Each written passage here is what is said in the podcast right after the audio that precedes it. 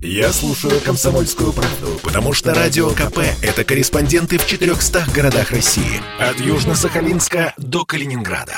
Я слушаю «Радио КП» и тебе рекомендую. Коридоры власти. Здравствуйте, Александр Петрович. А, Всем привет. Миш, Все ли тихо в коридорах? Друзья. Ну, как- там тихо никогда не бывает, Миш. Ну, это такие коридоры. Вот, Здесь всегда напряженно, всегда идет, э, кипит, я бы сказал, работа, поэтому, по-моему, даже ночью сейчас не бывает тихо. Я вот, кстати, пару раз бывал ночью в Кремле, в Белом доме, там все время кто-то есть, кто-то работает. Э, Ну, президент чаще всего трудится в Новогорево. Я знаю, что он бывает, что он в два часа просто ложится спать, сходит в бассейн, потом ложится спать. Вот такой вот у него очень тяжелый, тяжелый груз ответственности. Сегодня в Новогореве вспоминали Беслан. Беслан 2004 года, 1 сентября, все мы помним эту ужасную страницу в нашей истории. Сегодня у президента побывал э, временно исполняющий обязанности э, главы м, республики, это Сергей Миняйло. И, в общем, Путин в самом начале сказал, что надо прямо заметить, ситуация в республике требует значительных усилий для того, чтобы э, привести ее в нормальное состояние по многим направлениям. И Путин сказал, республика очень красивая во всех смыслах этого слова, люди замечательные, и перспективы хорошие, потенциал хороший. Но там речь шла о чем? Чтобы Беслан наконец-то привести в нормальное состояние. Я был в Беслане, был э, на этом м, кладбище, где похоронены ребятишки. Вот. Там невозможно вообще спокойно находиться, потому что одинаковые памятники, одинаковые портреты. Я имею в виду вот, вот все это очень, очень э, давит, ну не то что на психику, это наша память, это наш, это наша боль. И э, сегодня речь шла о том, чтобы не просто развивать республику, но и создать пантеон, вернее продол- продолжить создание пантеона и музея. Э, Глава республики сказал, что все проекты согласованы с, мат- с матерями Беслана, есть такая общественная организация. Там 40 мероприятий, которые запланированы, и там речь идет вплоть э, до того, что и дорожную сеть саму бесплатно улучшить, и социальные вещи, плюс реабилитация пострадавших. Вот до столько времени прошло, до сих пор этот вопрос стоит э, остро, в том числе об- об- обучение, лечение и так далее. Вот Что, такой да, был что у нас из гостей сегодня? из гостей сегодня, значит, из публичных это все. Значит, там, в Кремле. А ты имеешь в виду моих гостей? или в Ну, а, я и там, и там имел в виду. Про Кремль вы уже рассказали. В Кремле сегодня напряженно Путин трудится. Завтра у него заседание традиционного Совета Безопасности. Что касается моих, наших с тобой гостей, Миш, я сегодня... Мы с тобой иногда раз в месяц делаем спортивный выпуск, да? Да. А, И на днях состоится встреча все-таки Владимира Путина с олимпийцами. И вот как мне удалось эту информацию, в общем-то, узнать, это было непросто. Э, Дмитрий Песков, пресс- пресс-секретарь главы государства в коридорах власти с Александром Гамовым. Слушаем.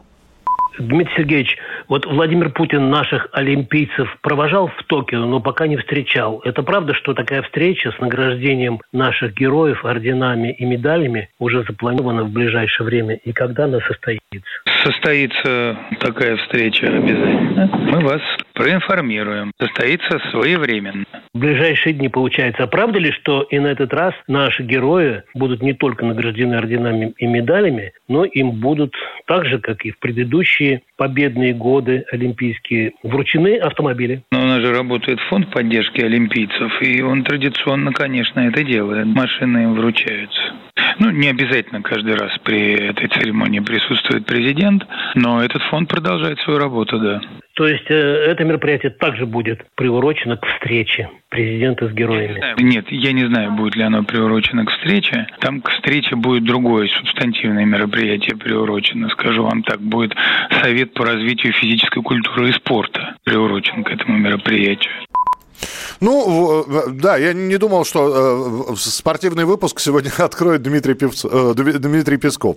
Не, ну почему? Вот э, об этом, об, ну я тебе честно скажу, здесь все, все свои, все родные.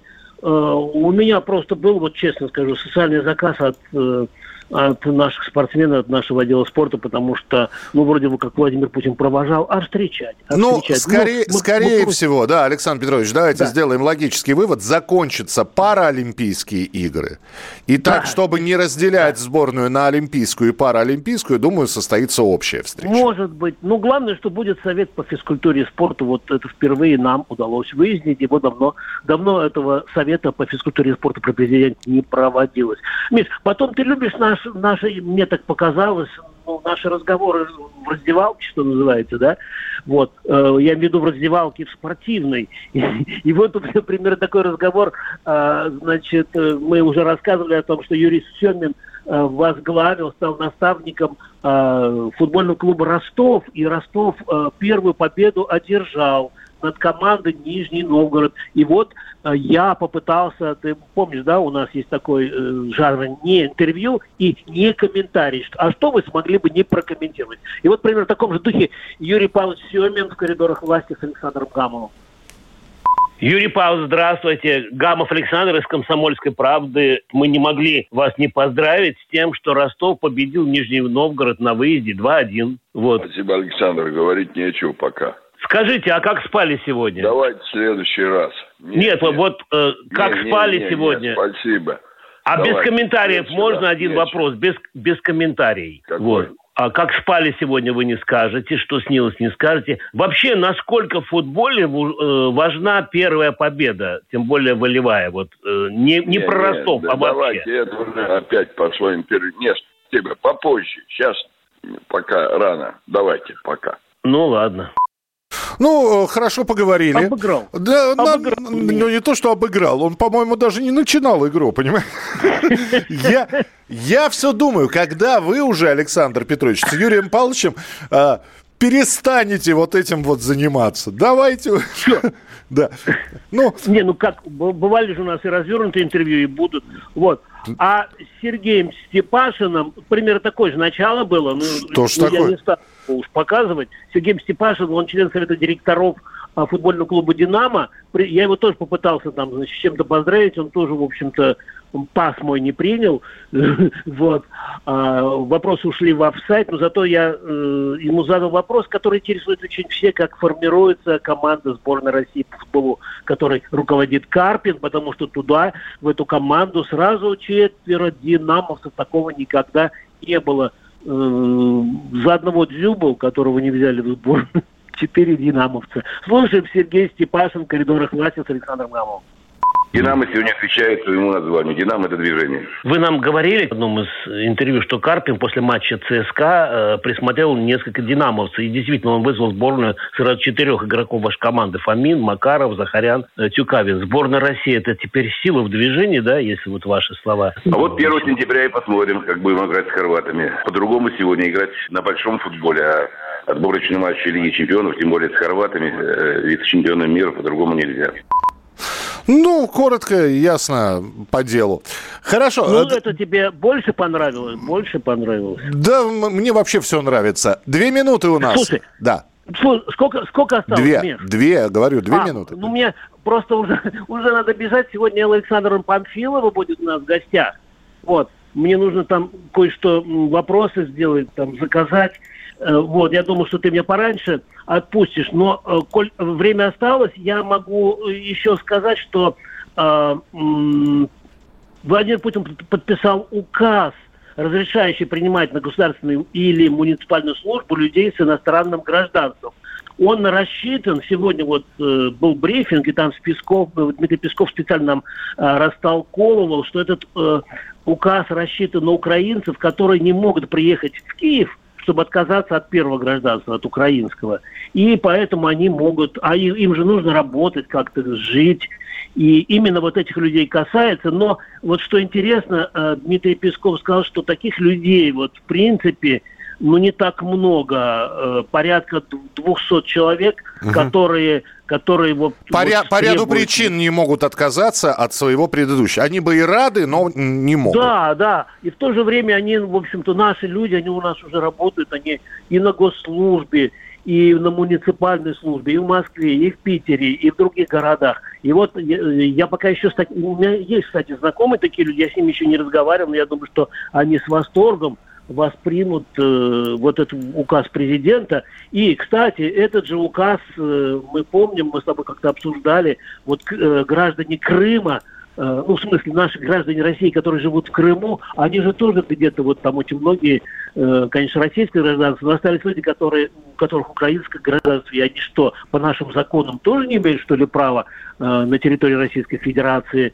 значит, заниматься какой-то государственной службой. И вот этот вот, собственно, закон, он, вот тот закон, он касается сотен, угу. может быть, тысяч людей. А вот этот, здесь всего 200 человек Все, Александр вот, Петрович, поможем. принято, бегите готовиться к интервью с Эллой Панфиловой. Да, и, Миш, а давай скажем, что сегодня в 19.00 в прямом эфире, чтобы не забыли. Все, не... все все знают, в крайнем случае прочитают на сайте radiokp.ru. Александр Гамов был в коридорах власти власти. Коридоры власти.